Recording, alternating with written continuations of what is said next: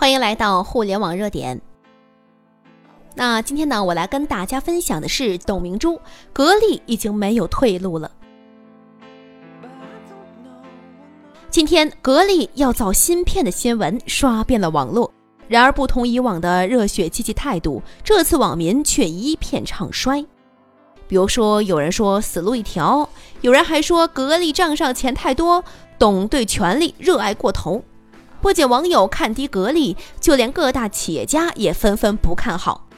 汉德工业电资本主席蔡宏平对于格力造芯片一事评论说：“很荒唐，他根本不懂什么是芯片，完全是胡说的。” TCL 董事长李东生在接受采访时认为，格力投资五百亿元做芯片远远不够，家电企业跳到陌生领域风险很高，国内外芯片差距很大，落后海外至少二十到三十年。是的，没有一个人看好董明珠，没有一个人看好格力能造出芯片。手机离不开芯片，芯片就是手机的大脑，这个呀大家都知道。然而，有多少人知道，其实我们用的空调也是离不开芯片的呢？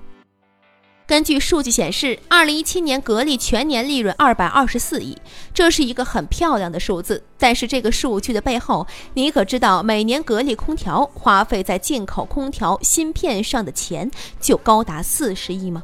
一台空调有好几块芯片，格力绝大部分的空调芯片都是进口的。按照格力二零一七年利润两百亿来计算，仅仅进口芯片就占据了全年格力利润的四分之一。格力如此，美的海尔呢，又能好到哪里去呢？为此，董明珠直接喊话：哪怕花五百亿，格力也要把芯片研究成功。是的，董明珠明白，只有掌握核心技术，才能够立于不败之地，否则哪怕赚了一千亿，也只能受制于人。哪天别人不给你提供芯片了，你就只能等死了。核心科技才是第一生产力呀！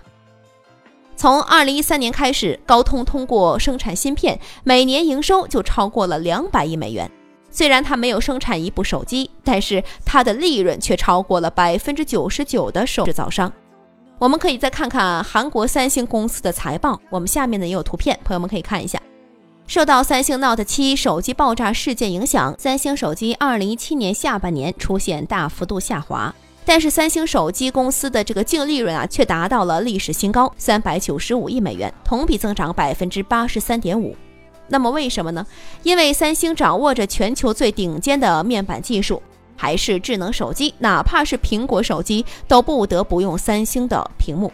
那么这样的例子呢还有很多，比如说像微软公司没有卖一部电脑，那么全球百分之九十的电脑却都在用他们的系统。再比如说，像谷歌没有制造几部手机，然而全球十亿以上的智能手机都在用他们家的安卓系统。那么这样的企业我们有吗？没有，一家都拿不出来呀。当外国人嘲笑我们中国是世界上最大的芯片国度，却只有百分之十六的半导体是国产的时候，我们沉默了。换来的后果是，二零一七年我们进口了占据全球百分之五十四的份额的芯片。却反而收获了数不尽的嘲讽和打压，甚至发展到今天，给钱我们都不卖给你的耻辱。